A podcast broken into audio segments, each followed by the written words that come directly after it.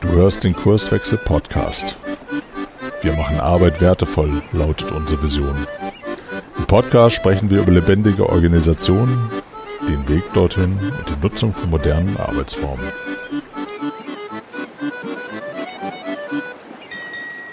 Hallo, mein Name ist Caroline Habekost und ich arbeite als agile Beraterin bei Kurswechsel und bin vom Ursprung her Kommunikationstrainerin. Und heute gibt es eine Solo-Episode von mir. Und zwar geht es um Weiterbildung in selbstorganisierten Teams. Ja, und warum dieses Thema? Kurswechsel gehört ja zum Team Neuster, ein Unternehmen mit IT-Hintergrund. Und wir arbeiten in flachen Hierarchien mit agilen Methoden in selbstorganisierten Teams. Wir sind inzwischen über 1200 Mitarbeiter in verschiedenen Companies mit verschiedenen Themen und wir haben uns in einem Team ähm, gemischt, dieser, also gemischt aus dieser Unternehmensgruppe mit dem Thema Weiterbildung beschäftigen und tun es auch noch. Und heute spreche ich über fünf Handlungsfelder für Weiterbildung in selbstorganisierten Teams, die wir so für uns herauskristallisiert haben oder festgestellt haben. Das sind die Hebel, in denen wir Bewegung reinbringen können für selbstorganisierte Teams im Bereich Weiterbildung.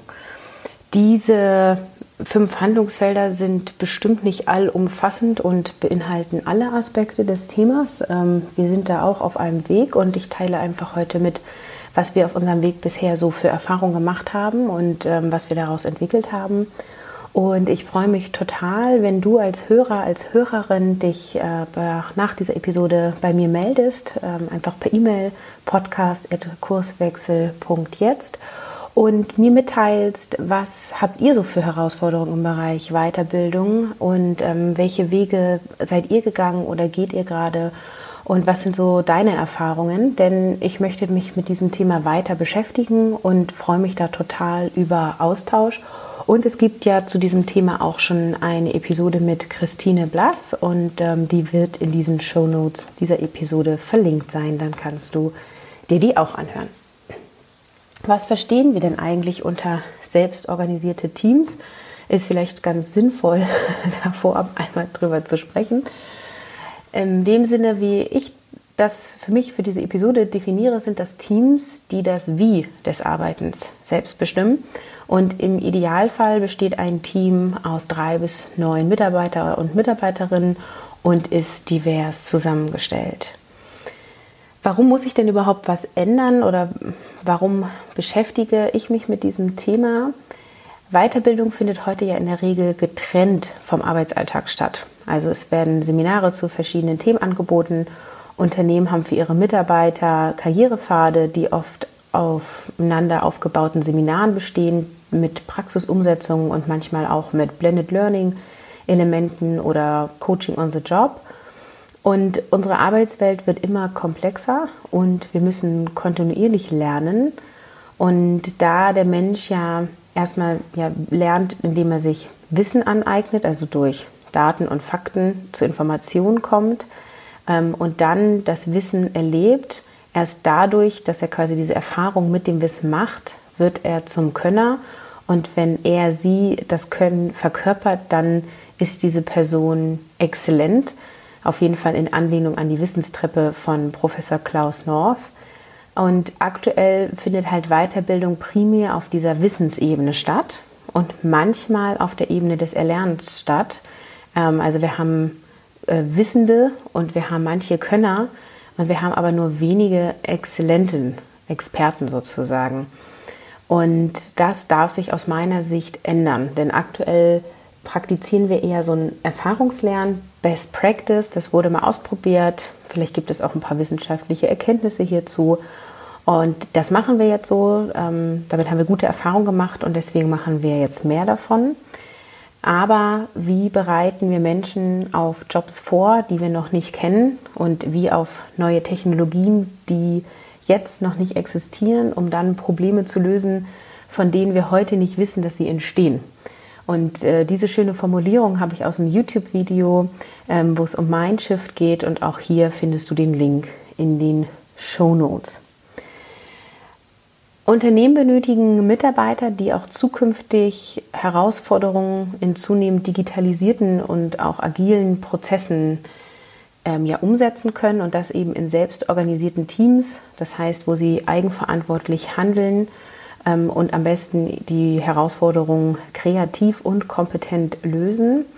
Und da sind sie in einem gewissen Freiraum, aber dafür bedarf es gewisse definierte Regeln beziehungsweise ein, ein Framework, in dem sie üben können, experimentieren können, um dann eben auch dieses Erfahrungswissen ähm, ja, zu, zu sammeln, ähm, vom, vom Könner äh, oder vom Wissenden zum Könner werden und dann eben zum Experten beziehungsweise exzellenten Person.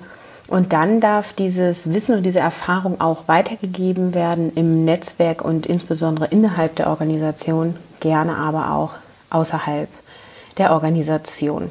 Und deswegen muss sich aus meiner Sicht Weiterbildung ein bisschen anpassen, ähm, damit das eben auch in agil organisierten Unternehmen ja, funktionieren kann und wir Wissen nicht mehr vom Arbeitsalltag so sehr trennen, wie es momentan häufig der Fall ist.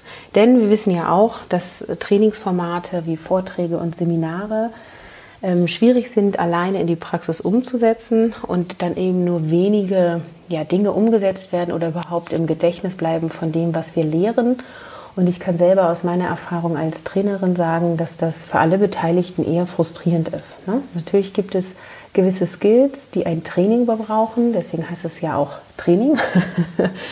Ähm, und ich glaube auch, dass Seminare weiterhin existieren werden, aber wir müssen eine neue Kultur des Lernens im Arbeitsalltag etablieren. Und dafür ist ein Handlungsfeld der Rahmen bzw. das System des Lernens und das wird von dem Unternehmen vorgegeben. Ein Mensch ist ja dann motiviert, wenn er intrinsisch motiviert ist. Ne, die Frage kommt ja immer wieder, wie kann ich einen Menschen motivieren? Die Antwort ist gar nicht. Der Mensch kann sich nur selber motivieren. Aber die positive Nachricht ist, der Mensch ist ja von Natur aus intrinsisch motiviert. Wir denken mal wieder an die Kinder, die laufen lernen und obwohl sie über Wochen immer wieder hinfallen, üben sie und üben sie und irgendwann können sie dann laufen. Das heißt, ein Unternehmen muss einen Rahmen schaffen, damit Mitarbeiterinnen nicht gehindert werden, motiviert zu sein. Und es muss ein Umfeld geschaffen werden, das den Rahmen gibt, damit intrinsische Motivation für das Lernen möglich ist. Den Rahmen für das Lernen setzt die Organisation. Ähm, die Aufgabe der Organisation ist es, Wissen zwischen den Menschen, auch teamübergreifend zu verbreiten. Und dafür brauchen wir Strukturen in einem Unternehmen, die das möglich machen und vor allem einfach möglich machen. Das heißt, die Organisation muss erstmal Hindernisse beseitigen, und das Lernen wertschätzen. Also die Wichtigkeit des Lernens auch nach vorne zu stellen, erlebe ich auch immer wieder, sobald irgendwie aktives Projektgeschäft kommt oder wichtiges Tagesgeschäft, ist Lernen nicht mehr so wichtig. Und wenn das dann jede Woche passiert oder jeden Monat, dann äh, habe ich irgendwann auch keine Zeit für das aktive Lernen gehabt und es sind äh, Monate ins Land gegangen. Weiterbildungsangebote verschiedener Art sollten aus meiner Sicht existieren. Ähm, Führende sollten die Mitarbeiter darin unterstützen, diese wahrzunehmen. Und es sollte auch verbal geschätzt werden. Also zum Beispiel, dass Experimente gewagt werden, dass es Austauschrunden gibt, ähm, dass neue Lernformate durchgeführt und ausprobiert und auch gerückmeldet werden. Die Mitarbeiter sollten motiviert werden. Ach nee, wir können ja Menschen nicht motivieren, sollten Äh, sollten aufgefordert werden, Lernformate kreativ auszuprobieren und eben auch rückzumelden, damit wir besser werden können, ähm, um dann eben zu schauen, was passt hier jetzt und heute, welches Lernformat mit welchen Inhalten. Und Mitarbeiter und Mitarbeiterinnen sollten natürlich die Möglichkeit haben, eigene Ideen einzubringen. Und es sollte so kurze Wege wie möglich geben. Das zweite Handlungsfeld ist das Team an sich, also die Ausrichtung und auch die Aufstellung des, Team, des Teams. Teams sollten sinnvoll zusammengestellt sein. Im Optimalfall bilden sich die Teams selber. Sie stellen sich am besten divers auf und klären auch die Rollenverteilung. Immer wieder eines der größten Probleme in Teamarbeit ist, dass nicht klar ist, wer hat welche Rolle mit welchem Auftrag. Und Ziel eines Teams sollte die Wissensverteilung sein. Also so können dann natürlich Ausfälle ausgeglichen werden. Wir können alle besser werden und voneinander lernen und es entsteht eine bessere Zusammenarbeit. Was aus unserer Erfahrung her immer hilfreich ist, wenn ein Team eine Vision hat, das kann eine Teamvision sein und oder eine Produktvision. Eine Teamvision ist also eine Vision, wofür dieses Team steht. Also zum Beispiel, wenn wir jetzt in den Personalbereich denken, könnte das sowas sein wie wir sorgen für ausreichend Personal mit den passenden Qualifikationen zum richtigen Zeitpunkt. Also wir sind das Team, das für ausreichend Personal sorgt mit den passenden Qualifikationen zum richtigen Zeitpunkt. Und alles, was wir tun, sollte darauf einzahlen. Und dadurch werden wir ähm, ja, ob, also dadurch sind wir motiviert, wenn wir dieses Ziel verfolgen wollen, diese Vision verfolgen wollen. Wir sind zielgerichtet und alle Ideen und Experimente werden da, sollten darauf einzahlen und dadurch entsteht eine gute Zusammenarbeit.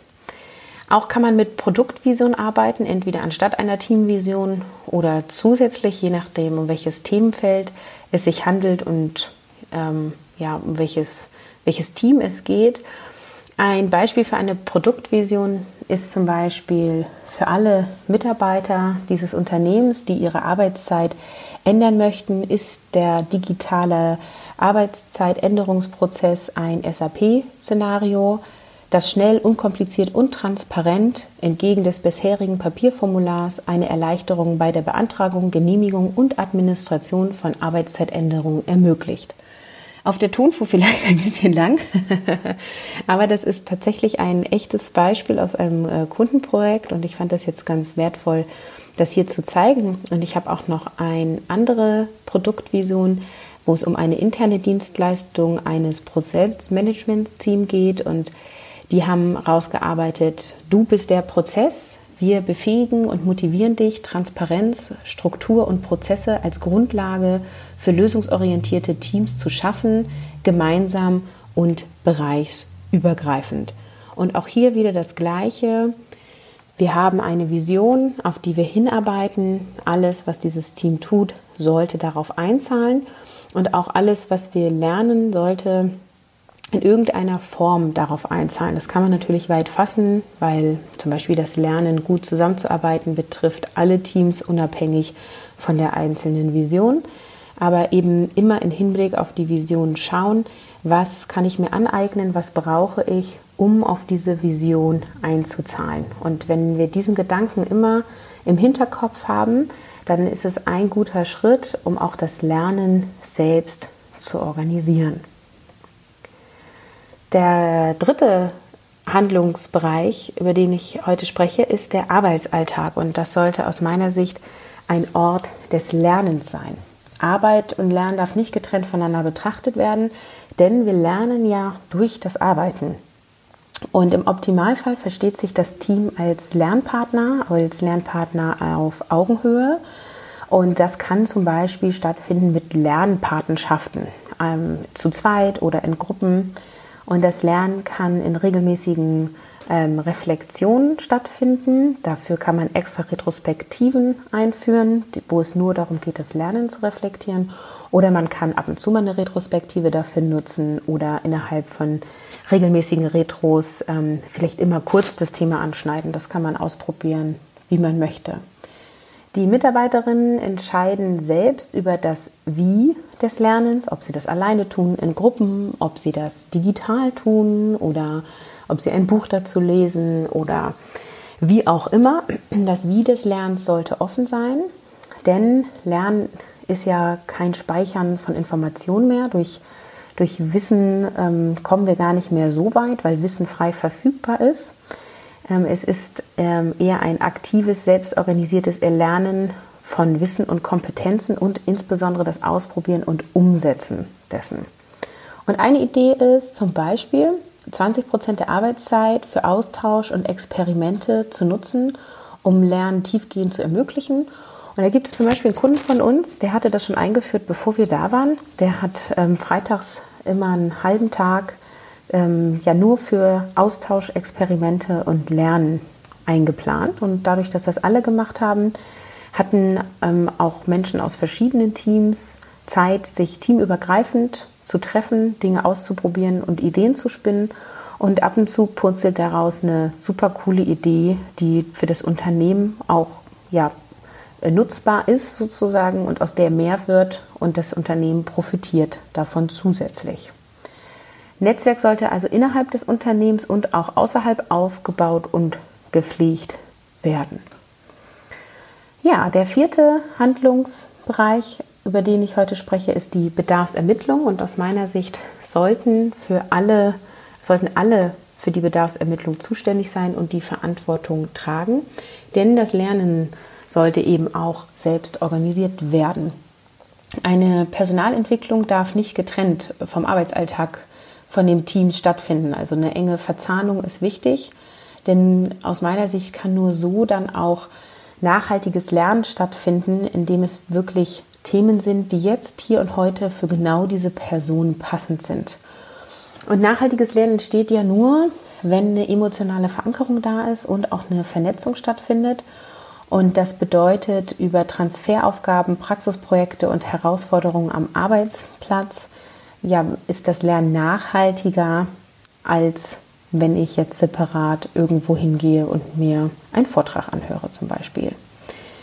Die Lerner entscheiden gemeinsam mit ihren Lernpartnern selbst über das Wie des Lernens und dabei wird ein Prozess am besten iterativ vorgegangen, sodass immer eine Verbesserung der Lernprozesse und der Tools ähm, ja, stattfinden kann. Also das heißt, es gibt dann eine zeitlich begrenzte Arbeitsphase und dann immer wieder eine Reflexion. Ein zentrales Instrument können eben diese regelmäßigen Reflexionen sein um, und oder eben auch Communities zum gemeinsamen Lernen. Also dass sich Menschen zusammenschließen, die in eine Richtung sich hin entwickeln wollen, am besten dann aus verschiedenen Teams, damit es eben wieder schön divers ist und dann gemeinsam Schritte gehen.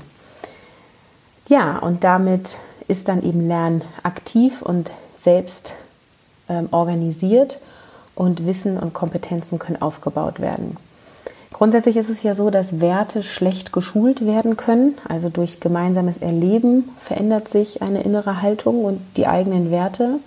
Und deswegen ist wichtig, dass Arbeiten auf Augenhöhe stattfindet mit Respekt, Vertrauen und Transparenz. Und hier ist es ganz wichtig, dass das vorgelebt wird. Also für alle, die gerne in dem Bereich ja, ähm, was verändern wollen, leben am besten genau das vor, ähm, um dann andere mitzuziehen sozusagen. Und was auch noch wichtig ist zu betrachten, ist, dass wenn keine emotionale Berührung stattfindet, dann können keine Kompetenzen vermittelt werden. Das heißt auch, einen Mitarbeiter zu einem Tagesseminar zu schicken, führt meistens nicht zu einer Veränderung der Halten, sondern eher dann zum Wissensaufbau. Und was wir aber brauchen, ist ein Arbeitsplatz, an dem soziales Lernen möglich ist.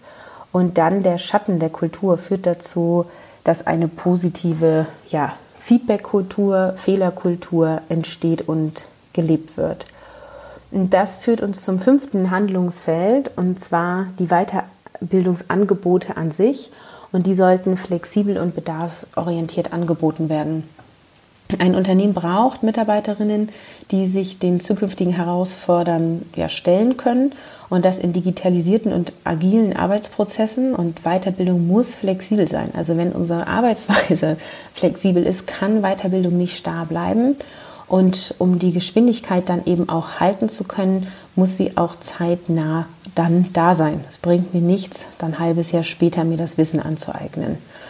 Also um sich ständig den neuen Anforderungen anzupassen, muss die Weiterbildung auch zu den Mitarbeitern kommen.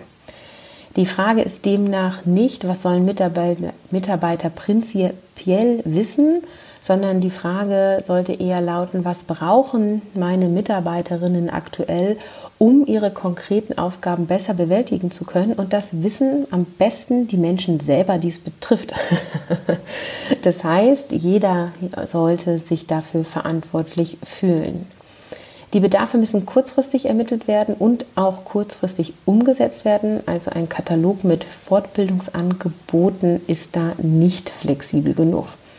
Flexibel bedeutet auch, dass die Weiterbildung eben zum Menschen kommt und nicht umgekehrt. Also was braucht die Mitarbeiterin aktuell, um die konkreten Aufgaben jetzt besser bewältigen zu können? Und nachhaltiges Lernen entsteht nur, wenn wir diese Transferaufgaben haben, wir ein Praxisbeispiel sind und das an unseren konkreten Herausforderungen am Arbeitsplatz ausprobieren und lernen können. Also sollten alle Angebote geprüft werden auf, hilft mir das, kann ich damit bisherige Probleme vermeiden und ist der passende Inhalt im richtigen Moment da und ist es die richtige Lernmethode für mich als Mensch. Das heißt, Personalentwickler müssen ihre Ausrichtung dahingehend ändern, dass sie weniger darauf schauen, was an Trainings angeboten werden sollte, als vielmehr auf das, was einen Unterschied im alltäglichen Arbeiten macht. Wie gesagt, ich glaube, dass es Trainings weiterhin gibt und die auch Sinn machen, weil es einfach gewisse Skills gibt, die ein Training bedürfen und es dafür sehr gut ist, in einem geschützten Raum, zum Beispiel einem Seminar, Dinge zu erlernen. Aber aus meiner Sicht sollte da nicht der Schwerpunkt liegen. Das heißt, eine Bedarfsplanung sollte ja von allen Seiten aus gemacht werden. Eine Personalentwicklung sollte darauf schauen, der Mitarbeiter selber, vielleicht auch der Scrum Master im Team, die Teamkollegen. Weiterbildung sollte ein Kernthema sein, damit ja, sie nachhaltig funktionieren kann. Es gibt verschiedene Formate, die durchaus interessant sind, wenn es jetzt darum geht, ähm, ja, selbstorganisierte Teams zu unterstützen und ähm, zum Beispiel gibt es die Möglichkeit von Community of Practices. Da ist so die Idee, ähm, wenn wir jetzt im agilen Kontext in Scrum denken, gibt es Teams, da gibt es immer einen Scrum Master und einen Product Owner, aber die Scrum Master haben wenig Kontakt mit anderen Scrum Mastern und die Product Owner haben wenig Kontakt mit anderen Product Ownern. Und eine Community of Practice trifft sich zum Beispiel einmal im Monat für zwei Stunden und dann treffen sich alle Scrum Master zusammen, beziehungsweise alle, die Lust haben dazu. Und alle Product Owner, die Lust haben, sich auszutauschen, treffen sich untereinander und tauschen sich aus über aktuelle Themen, Herausforderungen, können mit sich über Tools austauschen, können sich gegenseitig Tipps geben und Unterstützung. Meine Erfahrung ist, dass COPs, also Community of Practices, ähm, dass es gut getan ist, wenn da jemand den Hut auf hat. Also wenn es ein Team von zwei Leuten gibt, die sagen, okay, wir organisieren das, es gibt einen Raum, wir machen einen Serientermin in unseren Kalender, wir laden alle ein, für die das relevant ist, wir veröffentlichen, dass es eben diese COP gibt. Und auch eine gewisse Struktur gibt im Sinne von einer Agenda mit Hallo, ähm, wir stellen uns kurz vor, wer ist heute da? Ähm, hat jemand ein Thema mitgebracht? Es sollte auch immer akute Themen eingebracht werden können und aber eben auch, dass irgendwas vorbereitet ist im Sinne von ähm, einer stellt jetzt mal ein neues Retro-Tool vor oder so. Ähm, dann ist meine Erfahrung, dass es viel Mehrwert hat ähm, und ähm, Austausch möglich ist und aber eine gewisse Struktur und Inhalt auch angeboten wird. Und wenn dann halt eben irgendwas Akutes ist, dann kann dieses Tool auch nächstes Mal vorgestellt werden. Dann gibt es ähm, andere ähm, Formate wie zum Beispiel Working Out Loud Circle. Dazu gibt es auch eine Episode hier in dem Podcast. Ähm, die können wir auch nochmal verlinken. Das kann man intern im Unternehmen machen ähm, oder eben auch extern, also einfach als Mitarbeiter selber sich einen Zirkel suchen, der unabhängig ist vom Unternehmen man kann intern Konferenzen abhalten. Gerade wenn man in einem Unternehmenskontext ist mit mehreren Companies, macht das Sinn, dass man sich ein Thema überlegt und jeder, ich sag mal ganz salopp, seinen Senf dazu gibt. So, ähm, es gibt solche Formate wie Meet and Eat. Das heißt, man trifft sich zum Beispiel einmal im Monat. Es gibt ein bisschen Fingerfood, man kann eine Viertelstunde plaudern und dann gibt es einen Input zum Beispiel von einem Team aus dem Unternehmen, was vorstellt, woran es gerade arbeitet. Oder man macht mal eine Fragestellung und jeder schreibt ein Post-it dazu, also dass man so in dieser Form zusammenkommt.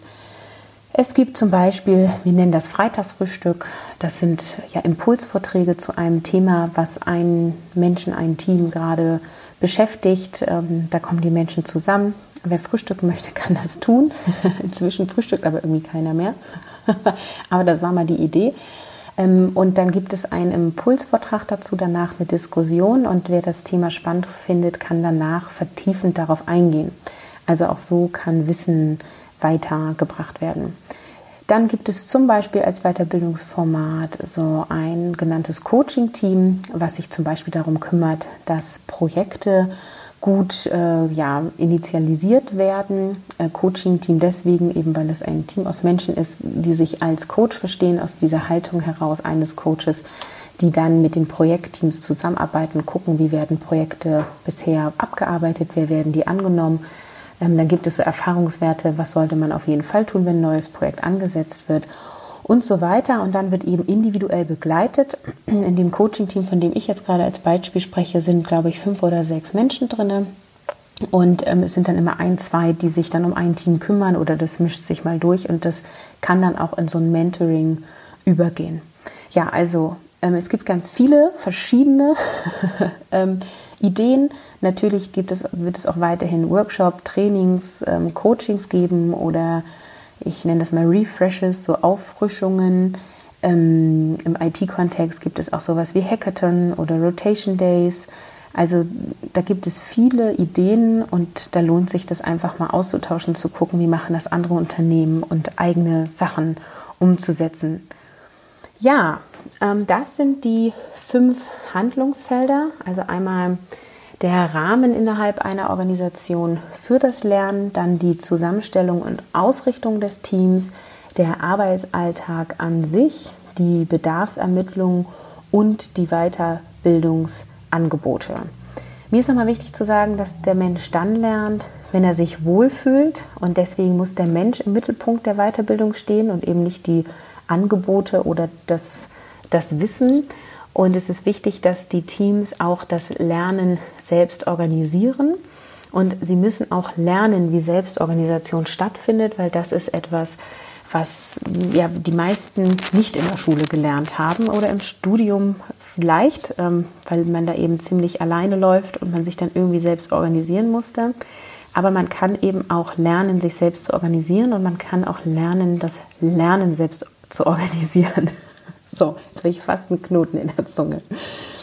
Also Weiterbildung findet im Arbeitsalltag statt und sollte hier seinen Platz finden. Und ich empfehle einfach mal Formate auszuprobieren, die das ermöglichen und das erstmal über einen kurzen Zeitraum, um dann eben zu gucken, ist es bedarfsorientiert, ist es individuell genug und kann, können wir das so weitermachen und also das dann zu reflektieren und eben anzupassen und zu optimieren.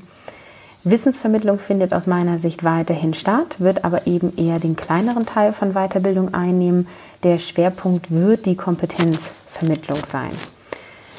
Ja, und am Ende möchte ich noch einmal mitgeben, es kommt auf die innere Haltung der Mitarbeiter an. Also agile Arbeitsweisen allein sind nie die Lösung, sondern immer nur eine Methode. Und tägliches Lernen muss ermöglicht werden und deswegen müssen eben die Unternehmen anfangen, einen Rahmen zu schaffen und die Menschen nicht beim Lernen zu behindern. Und die Weiterbildung sollte flexibel und bedarfsorientiert gestaltet werden. Und ich beende diese Episode damit, dass alle Personalentwickler, die heute zuhören, sich immer die Frage stellen sollten, was brauchen die Mitarbeiter und Mitarbeiterinnen aktuell, um ihre konkreten Aufgaben besser bewältigen zu können? Und die Antwort darauf ist dann das, was an Weiterbildung angeboten werden sollte. Wie gesagt, ich freue mich total über Austausch. Schreib mir eine E-Mail an podcast.kurswechsel.jetzt und ich wünsche viel Erfolg beim Experimentieren mit dem Lernen. Tschüss! Wir freuen uns auf dein Feedback und deine Themenwünsche. Melde dich gerne per Mail. Die Adresse lautet podcast.kurswechsel.jetzt.